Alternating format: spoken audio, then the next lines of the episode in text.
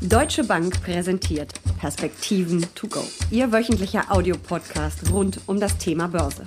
Gefühlt wächst die Weltwirtschaft seit Jahren immer weniger. Der Kuchen, den wir untereinander aufteilen, wird immer kleiner. Wohin führt uns das? Wie verwandelt sich unsere Welt? Stehen wir vor einem gigantischen Strukturwandel? Und was heißt das überhaupt? Und wie sollten Anleger sich kurz, aber auch mittel- bis langfristig positionieren? Ein spannendes Thema, über das ich jetzt in den Perspektiven to go mit Uli Stefan diskutieren würde. Mein Name ist Jessica Schwarzer und damit herzlich willkommen. Uli, was passiert da gerade mit unserer Welt? Ja, Jessica, ich äh, verbessere dich ungerne, aber es ist äh, tatsächlich so, dass der Kuchen natürlich größer wird, aber er wird langsamer größer. Und das führt dann mitunter zu Verteilungskämpfen, äh, weil natürlich viele Länder auf dieser Welt noch nicht fertig sind, äh, weil es noch viel Armut gibt und weil diese Menschen berechtigterweise einen größeren Anteil haben wollen. Andere Länder, denen es schon sehr gut geht, wollen aber nicht unbedingt abgeben. Auch hier gibt es sicherlich Menschen, die äh, gerne noch etwas mehr hätten. Äh, und insofern brauchen wir Wachstum, um all diesen Anforderungen gerecht zu werden, aber eben auch gleichzeitig, um in die Dinge zu investieren, die uns wichtig sind, wie beispielsweise Soziales, äh, wie Gesundheit, wie auch den Klima- und Umweltschutz. Da, aber wo soll das herkommen, das Wachstum? Da sind ja Investitionen notwendig und die müssen natürlich irgendwo mhm. bezahlt werden.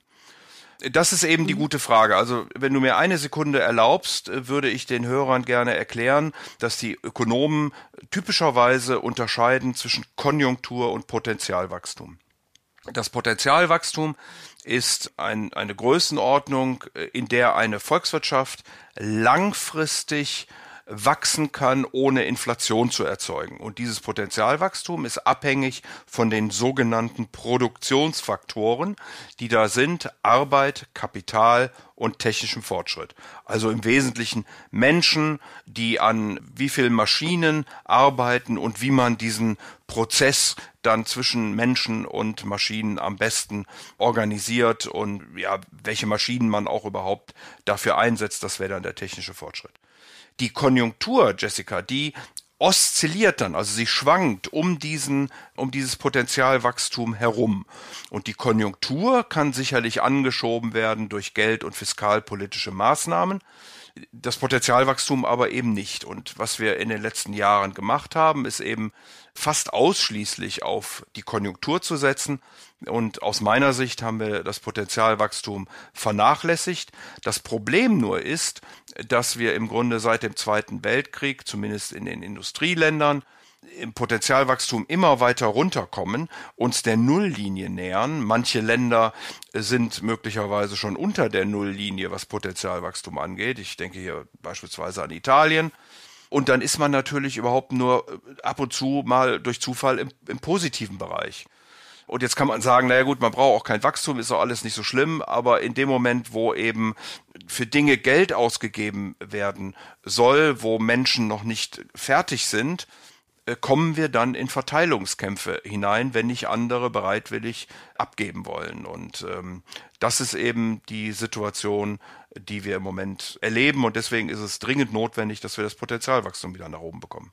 Und wie kann das gehen? Ist das dann dieser technische Fortschritt, Stichwort Digitalisierung, den du gerade genannt hast? Oder wie kriegen wir das Potenzialwachstum hoch? Ja, genau. Also es ist, äh, es gibt das Phänomen, und ich drücke es jetzt mal etwas anders aus. Wer interessiert ist, kann das äh, bei William Baumol nachlesen, dass eben in den Dienstleistungen weniger Produktivität zu heben ist als in der Industrieproduktion. Äh, tatsächlich äh, nimmt aber die Industrieproduktion einen immer geringeren Teil der Volkswirtschaft ein und des volkswirtschaftlichen Wachstums ein. Also die Dienstleistungen nehmen einen größeren Teil ein, werden, werden wichtiger. Baumol hat das Beispiel einer Symphonie äh, gebracht, die vor 100 Jahren, ich weiß jetzt nicht genau, sag mal einfach eine Zahl, mit 80 Musikern äh, gespielt worden ist und die heute eben immer noch mit 80 Musikern gespielt wird. Man kann nicht einfach die Streicher äh, ja streichen sondern dann hört es sich eben anders an und das, das will dann auch keiner. So, und von daher ist das eben ein, ein Thema. Und da müssen wir gucken, wie kriegen wir die, die, die Produktivität eben insgesamt so stark nach vorne geschoben, dass trotz dieser Veränderung von der industriellen Produktion in die Services wir Wachstum sehen, wie gesagt, vor allen Dingen über den technischen Fortschritt. Und da ist, glaube ich, all das, was wir unter Digitalisierung diskutieren ein Thema, was uns Hoffnung gibt. Mhm, also das heißt Automatisierung, Robotik, alles was dazu gehört, 5G, autonomes Fahren. Ähm, das ist ja ein Riesenthema, Digitalisierung. Das alles könnte helfen, das Potenzialwachstum wieder anzuschieben. Genau, denn es gibt sozusagen zwei große Pessimisten. Äh, auf der Nachfrageseite sind es Leute wie, Larry Summers beispielsweise, die argumentieren, dass die Nachfrage einfach viel zu gering ist. Wir gehen und brauchen heute keine Shoppingcenter mehr, sondern äh, gucken auf unser Tablet und, und bestellen irgendwas im Internet. Damit äh, sind die Kosten natürlich sehr viel geringer. Die Nachfrage ist deutlich kleiner. Wir bauen auch lieber Computerfarmen als große Minen und ähnliche Dinge mehr, also zumindest relativ gesehen gesehen. Und deswegen ist insgesamt die Nachfrage geringer und damit das, das äh, Wachstum. Auf der anderen Seite gibt's äh, Robert Gordon, auch ein amerikanischer Ökonom, der hat sich äh, die Entwicklung des Potenzialwachstums angeguckt und sagt, alle großen Erfindungen sind gemacht worden. Also wir haben beispielsweise schon vor 50 Jahren gelernt, mit ungefähr Schallgeschwindigkeit zu fliegen und tun das heute auch noch. Das, was wir bei äh, Instagram und ich will da niemand zu nahe treten, Facebook etc. sehen, das sind nur noch inkrementelle Fortschritte, aber hilft der Menschheit nicht wirklich weiter. Mir persönlich ist das äh, tatsächlich zu negativ. Ich bin der Meinung, dass genau die von dir genannten Themen intelligent angewendet, also Internet of Things, ähm, künstliche Intelligenz, Big Data, Cloud Computing, dass die äh, durchaus einen Produktivitätsschub bringen können, dass damit das Potenzialwachstum wieder nach oben geht und äh, dass wir dann eben äh, am Ende des Tages auch die Möglichkeiten haben, in Gesundheit, Umwelt etc. etc. zu investieren. Und das können Politik und Notenbanken nicht ähm, ja pushen. Weil du ja sagtest, ähm, die ökonomische Seite, da kann man schon was machen, aber eben beim ähm, Potenzialwachstum wäre es ein bisschen schwieriger. Ja, das äh, Potenzialwachstum hängt eben ab von Arbeit, Kapital und technischem Fortschritt. Natürlich kann die Politik da was tun, indem sie die äh, Bedingungen äh, mhm. für Arbeit verbessert, äh, mehr Menschen in Arbeit bringt, indem sie die Investitionen befördert und indem sie den technologischen Fortschritt äh, befördert. Es hilft nicht, wenn wir in Deutschland bei äh, technischen Neuerungen zuerst mal skeptisch sind. Natürlich ist man immer am Anfang mal skeptisch und guckt sich das genau an, aber wir müssen eben ab und zu auch mal mehr wagen, die Dinge auch wirklich tun, gerne in einem Schutzraum, wo man die Risiken dann kalkulieren kann, aber äh, das hilft natürlich dann wirklich auch das Wachstum nach oben zu kriegen, wenn wir technologiefreundlicher sind. Und wie gesagt, aus meiner Sicht, die Themen, die wir da äh, diskutieren über die Digitalisierung, sollten dazu führen, dass, äh, dass uns das gelingt. Wenn ich jetzt als Anleger mir dieses Thema anschaue, anhöre jetzt gerade, äh, was sind denn da die Branchen, die ich mir unbedingt anschauen sollte? Weil Technologie ist ja ein Schlagwort, aber es ist ja auch schon ein großes Feld. Wo finde ich da spannende Anlagemöglichkeiten? Das ist pauschal, wie so oft im Leben, wahnsinnig schwer zu sagen, weil äh, es kommt natürlich immer darauf an, ob ich äh, dann sozusagen denjenigen habe, der mir die künstliche Intelligenz entwickelt von einer Softwareseite, ob ich die schnellen Prozessoren habe, die großen Rechenkapazitäten, auf denen es läuft, oder eben den Anwender, der beispielsweise mit Big Data und mit künstlicher Intelligenz ein viel besseres, äh, passgenaueres Stromnetz aufbauen kann, wo er genau weiß, wann muss ich denn auf Wind, wann muss ich auf Solarstrom gehen, wann äh, kommt möglicherweise Wasserkraft dazu und, und wann sind eben auch, wenn keine Sonne scheint und kein Wind weht und vielleicht auch Wasserkraft gerade nicht verfügbar ist, äh, ist es dann notwendig, die, die Gaskraftwerke beispielsweise anzudrehen. Also äh, da kann man, glaube ich, sehr intelligente Lösungen finden äh, in, und in allen drei Bereiche sind dann wichtig, also diejenigen, die die Software machen, die die Hardware machen und natürlich auch diejenigen, die es dann am Ende anwenden und damit ihr Business, ihr Geschäftsmodell verbessern. Aber müssen nicht eigentlich alle Unternehmen in dieser jetzt sehr komplex gewordenen Welt ihre Geschäftsmodelle überarbeiten. Da gibt es ja auch noch diesen Megatrend Nachhaltigkeit, da haben wir auch schon öfter drüber gesprochen, wird nicht mehr weggehen, wird uns weiter begleiten, muss quasi eigentlich durch alle Geschäftsmodelle durchdefiniert, äh, durchdekliniert werden. Das wird wahrscheinlich so sein. Es gibt eben einen, einen Druck von den Konsumenten, äh, aber auch von den Investoren her in diese Richtung, äh, dass äh, man sich hier effizient aufstellt.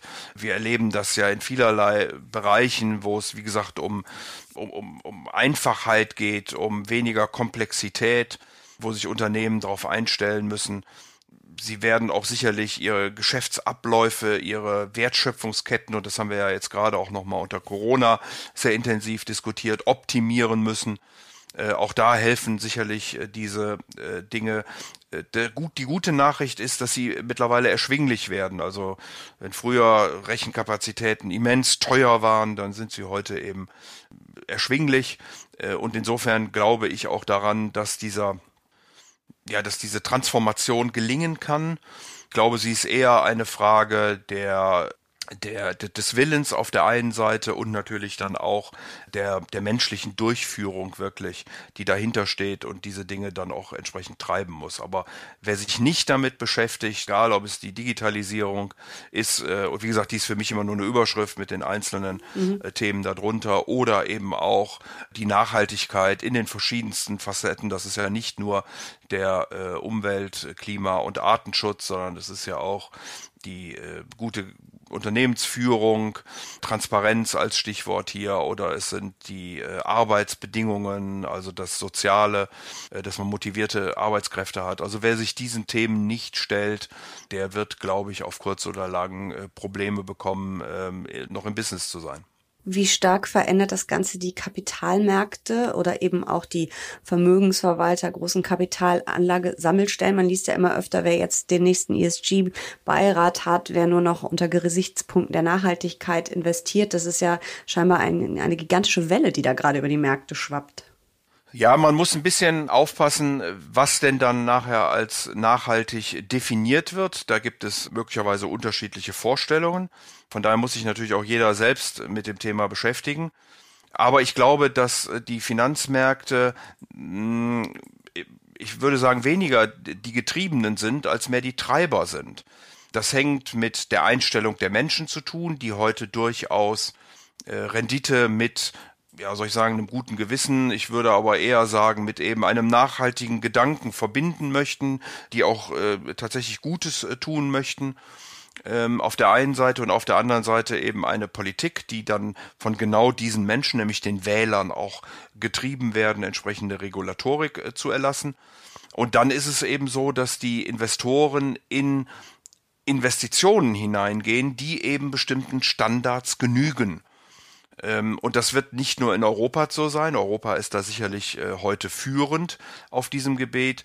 Aber dadurch, dass in Europa eben auch viele Investoren sitzen, werden diese Kriterien, die wir dann als nachhaltig äh, definieren und empfinden, äh, auch in andere Länder exportiert. Also würde mal etwas nonchalant sagen, einer der großen Exportschlager der nächsten Jahre für Europa könnte tatsächlich die nachhaltige Regulierung sein, weil schlichtweg Unternehmen, in die investiert werden soll, dann auch diesen Kriterien entsprechen müssen und eben auch in Drittländern, äh, sei es in Afrika, in Asien oder in äh, Südamerika.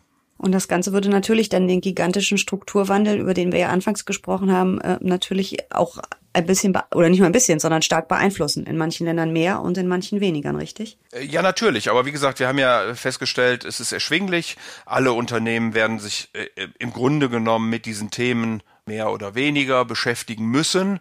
Äh, aber sie werden sich damit beschäftigen müssen und insofern habe ich eben die Hoffnung, dass in Zukunft dann auch das Potenzialwachstum äh, wieder steigt und wir die Dinge auch tatsächlich mit, äh, mit technischem Fortschritt und mit den notwendigen Investitionen, die wir dann über Wachstum auch bezahlen können, auch, ähm, zu, einer, zu einem Guten wenden können.